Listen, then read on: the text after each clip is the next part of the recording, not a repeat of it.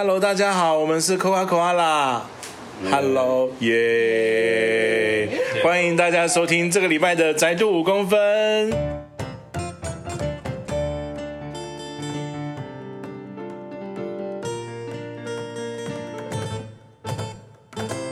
今天明明全部的人都在，为什么声音听起来那么没有精神啊？因为只有五公分。五公分。吕嘉欣，吕嘉欣难得出现了，是不是打个招呼啊？Hello，哎，好简洁。这样收到吗。真收得到吧？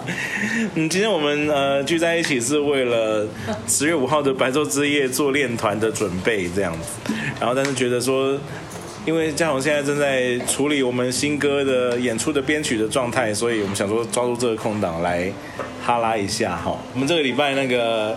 等一下练完团，打算要一起去看《返校》这部电影，不知道大家已经看过了吗？它在呃上个周五上映以后呢，现在票房也状况蛮好的，到了六千多万，耶耶！然后我打算去二刷这样子。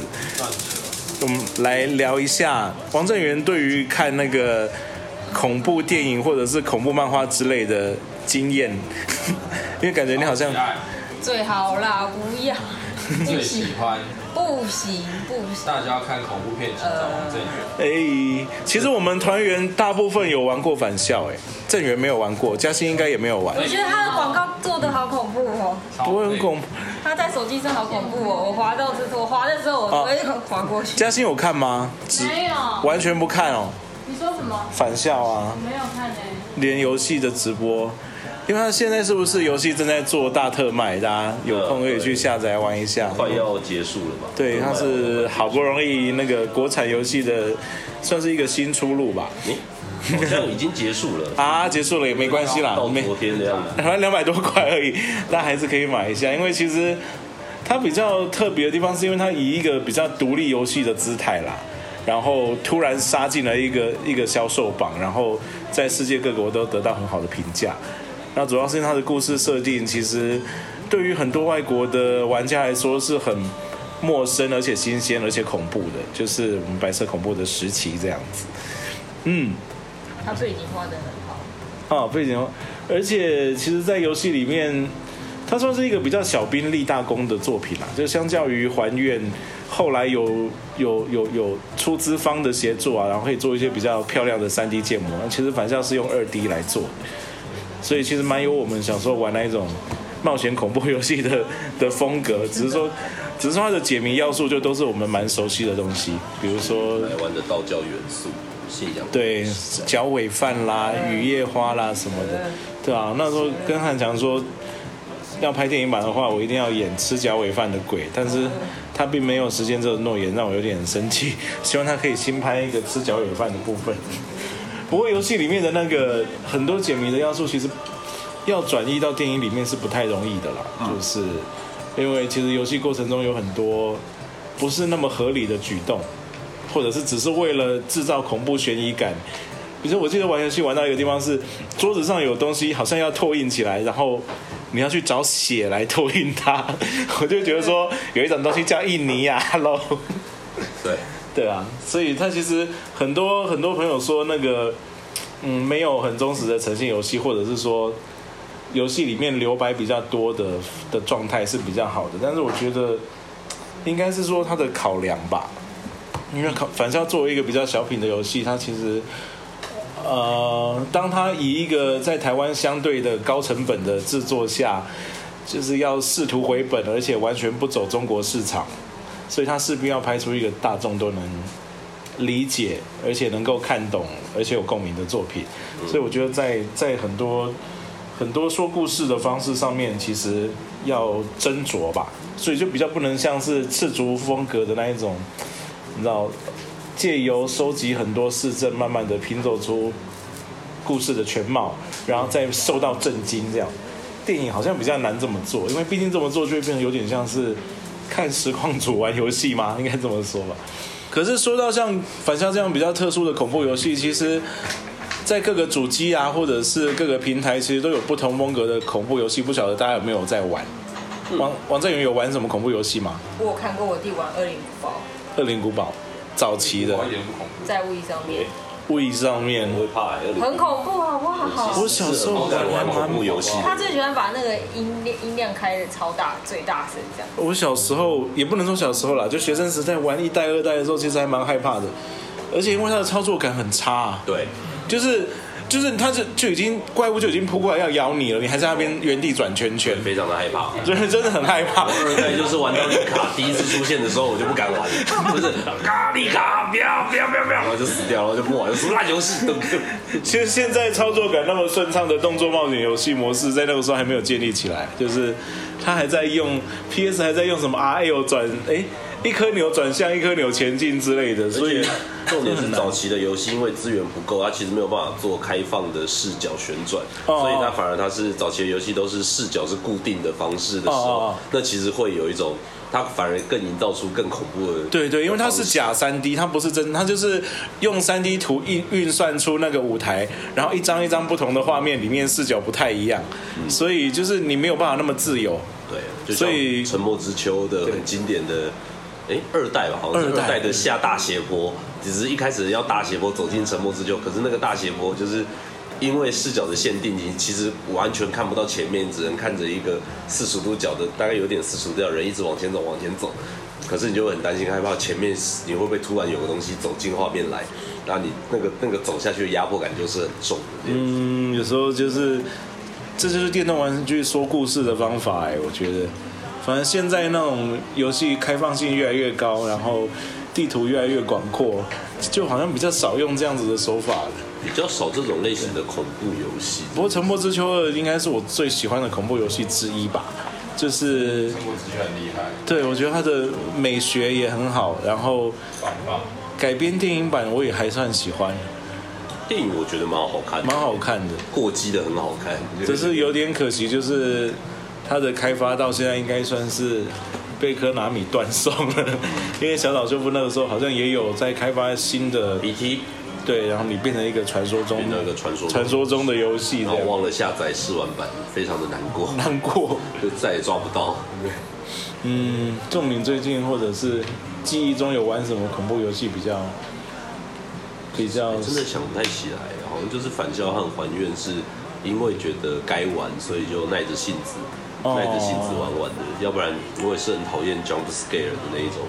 那种返校呃还愿的时候被吓到，还愿对，其实两个都还愿最很可怕，就是你进到客厅，然后回头的时候，那一些纸扎的人竟然玩跟你玩一二三木头人，那个真的很可怕。还有走到就是走廊的时候，看到美心的妈妈的时候，就是哎，我看到你了，偷看到你，哎，看到怎么办？我先要进去吗？结果他就冲过来，然后我就吓到，我就被那个吓到了一下。虽然大家在返校电影版开红盘以后，都一直敲碗说希望还愿也能出电影版。但是我觉得，其实还愿的电影版的难度跟返校其实不相上下。哎，他们其实都某种程度上都是非常需要玩家去脑补故事的全貌。嗯，其实还愿就更更脑补，对，更开放式，就是究竟死的是谁，究竟谁对。谁被成为了那一锅？真这样算是破者死状到底到什么程度？对对，怎么样？对那其实因为他选择他选择不去面对那一些最血腥不堪的画面，所以最后用一个很有诗意的片尾，所以那个片尾其实还蛮真的是可以哭着玩到最后的状态。就是虽然可怕，所以其实不管是新的编剧群啊，要把它画成电影的时候，把它。走哪一条故事，其实都一定会有另外一群人觉得不满意，所以我觉得还原好像就更难，更难去拍成电影。对啊，毕竟电影和游戏的角色代入感是完全不一样的。嗯，林家宏也算玩很多游戏，而且林家宏恐怖游戏啊，你很爱玩恐怖游戏吧？那你之前之前才把《二零古堡二》重置给玩完，二代重置应该就很厉害了吧？我觉得它很靠背，因为二代应该算是一个系列里面的重要经典诶。对啊，而且他把难度就是没有调低，他反而把它变得更高。所以就算变得比较自由了，但是难度没有比较。对，它的难度非常，而且它跑步速度没有变快，就是还是很慢。然后暴君二代如果有玩过，应该知道有个东西就是暴君，就是他会在背后一直追你，追得很凶。可是以前的。那零堡二就是旧的时候，你只要过几个地图，它就不见了啊。对，然后但是新的新的暴君是你不论走到哪里，他都会跟着你，就是他绝对不会消失，就是你走到哪，他就一直跟着跟。每次玩那些游戏就觉得。啊！我就躲在厕所里了，为什么你们还要过来？就是 我就躲好，你们理应在好好的在走廊或者是外面的空间好好的活动，哪有我躲到哪里你就知道我在哪里的道理？新的重置版的《二零国二》就是你就算躲在厕所，暴君也会把厕所门打开。觉 得很这样，有没有礼貌啊？超没礼貌。对啊，就算是身为鬼也要过滤。对啊，而且那就是新版暴君打不死，旧版暴君打得死。那真的，你是你是到弹药够多的话，你就可以把它干掉，他就不会追你。他的新版，你你不论用什么东西轰他，都一直在你后面一直跟着，超级贱。这是我印象最深的。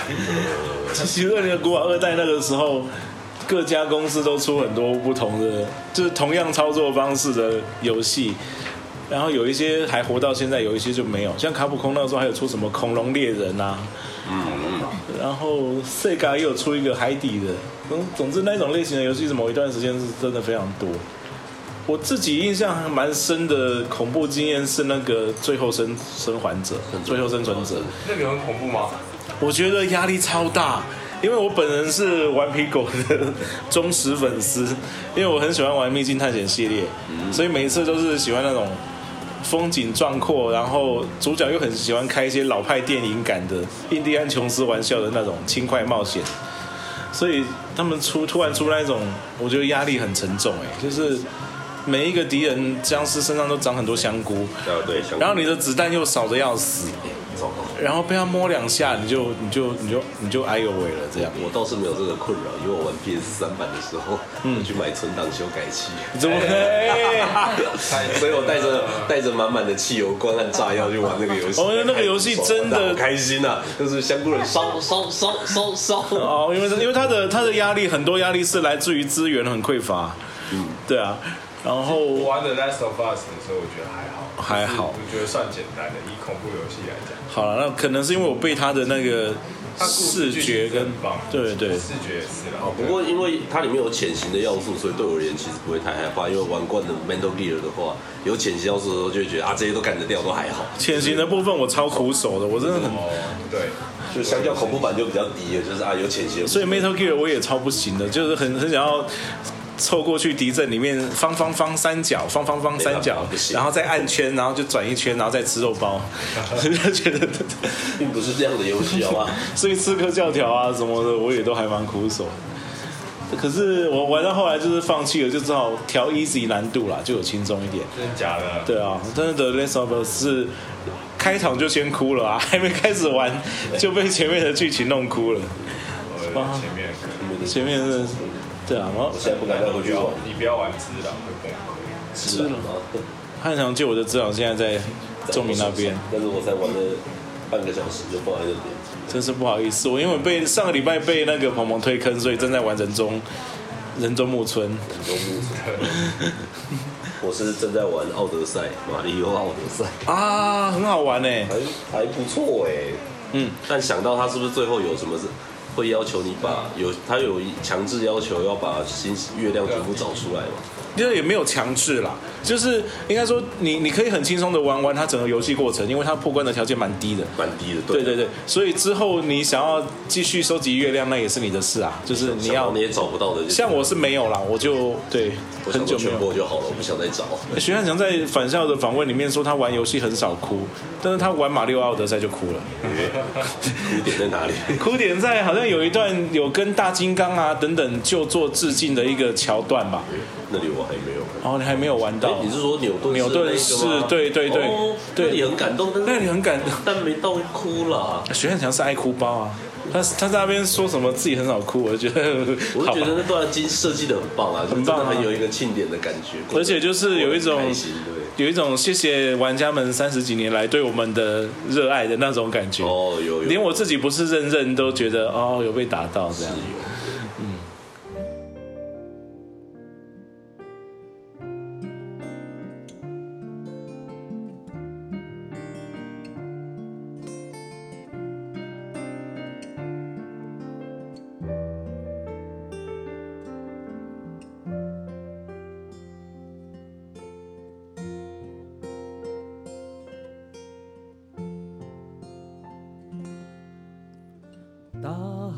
是波浪，不见船入港。他站在码头，遥望着北方。青丝飞上白霜，心还惦着他，心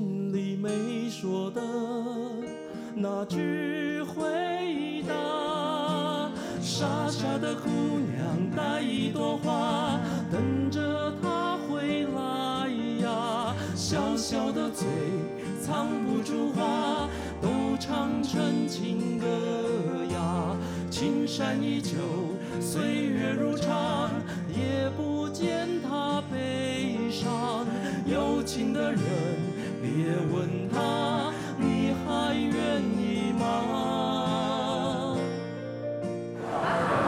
耶！我们现在看完返校了，我们在台北转运站吃晚餐当中，所以我想询问一下王正源，就是关于返校是不是一个很让人愉快的电影呢？哪里愉快了啦？可是依你依你对恐怖片的耐受度，它是中级、高级还是低级的恐怖程度？呃，恐怖程度应该已已经超过我的极限。你我觉得你的极限真的有点太低。不是啦，它是它不是那种，就是有点像辣椒，有些是那种就是浅浅辣，你就吃完两秒之后就不辣了，因为你也不会一直想到那很辣。可是我觉得那个是深层的辣，就是一开始好像还好，然后就觉得哦靠超辣，然后呢 就两个小时之后你还在辣。有那么辣吗？我觉得明天早上搞不好还是会很辣。但是是是因为它里面讲的历史背景跟整个环境的恐怖，还是说你真的觉得种梦魇或是怪物那一些也很恐怖吗？稍微惊悚的地方，我反而觉得最最不恐怖的就是那个怪物，那个怪物最不恐怖除了。怪物以外，其他都恐怖。那个怪物是鬼差，在游戏里面是还蛮经典的角色，所以其实我们都还蛮期待它会长怎么样子出现。然后它其实它的设计跟游戏里不太一样，因为游戏里面是比较传统的，就是那种你知道，就是中中式的那种鬼造型而已。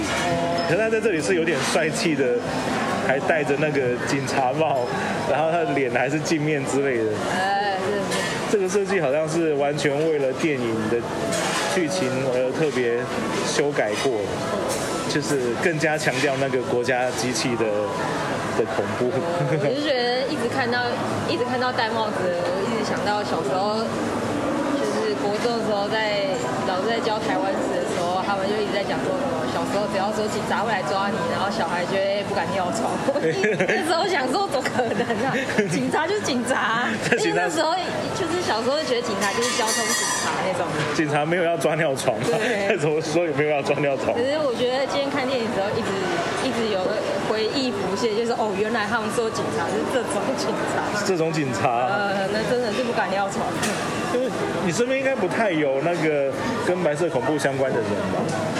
亲属或者是老师、亲友之类的。稍家人是没有，嗯家人没有，可是朋友是有，嗯就是那种呃有有那种呃人家整个声律到发亮那种，哦经历过很对，很很容易有。因为我自己也是，因为我妈以前有一个老同事，也是有曾经在高中里面工作，然后莫名其妙被抓进去。但是他是比较幸运的那个，就是关了几个礼拜以后有放他出来，然后后来国家有在赔他几几百万这样，或几十万之类的。对，可是他就是至今还是，她已经过世了，但还是非常的害怕国民政府。对啊。对，我真的觉得，我我连我今天看这电影都觉得蛮害怕的，无法想象当时真的生活在，不知道，今天看就觉得好像很遥远，可是没有很遥远，其实没有很遥远年代。来说其实没有很遥远。对啊，我就想说，如果阿公阿妈还在的话，再来看，也许会有一些感触，也说不定。哎，都我的阿公阿妈，们应该不会，不，因为我 应该没办法接受。我的阿公是经历过日本时期以后，再被国民政府统治的公务员，然后，但是他一直到过世为止，他都会觉得说那个。国民政府有点可怕，算了，不要讲这些，可以讲一些政治。不过其实它基本上就不是一个很纯种的恐怖片型啦，应该这么说。而且这个噩梦也比较是属于我们这些有过集权的国家，对啊。它十二月也会在香港上映，有种。特有种，那我觉得能在希望能成功 希望不要乱被剪，希望香港也可以，香港的朋友也能跟我们一样，就是看到这部电影的全貌。对，不过我觉得音乐啊，然后什么，就是很多细节真的是，嗯嗯嗯，好蛮厉害。我我我没有我没有不小心眯眯眼看的地方，不，竟然还有眯眯眼的地方，有那么恐怖吗？当然，如果大家喜欢音乐的话，也可以去选购它的原声带，或者在各线上平台上面都可以听到卢律明的原声音乐，还有雷光夏演唱的片尾曲这样子。好哦，那在这边就跟大家推荐《返校》这一部电影。我们今天团员们一起进去，总共找到几只长颈鹿呢？我找到多找到了半只。王正源找到项链，这不算吗？项链不算，那是鹿啊，鹿是鹿，不是长颈鹿。它至少有颈鹿，有有脖子的鹿。所以你的意思是说，徐汉强说的半只长颈鹿，那个就是有颈的鹿，就是半只吗？对，要么是这样，要么就是放屁，要么其实是有四只，因为那个就是我我那半。只家里的半只，我觉得我看到半只，因为我在女主角家门口看到半，不管了，反正绝对不会是鹿啦。好了，那那有有有看过返校的，然后还不知道里面有长三点五只长颈鹿的朋友们，也欢迎在呃呼朋引伴去二刷，然后寻找里面的长颈鹿哦，好吗？好，那我们可拉可拉就下次再见喽，拜拜，拜拜。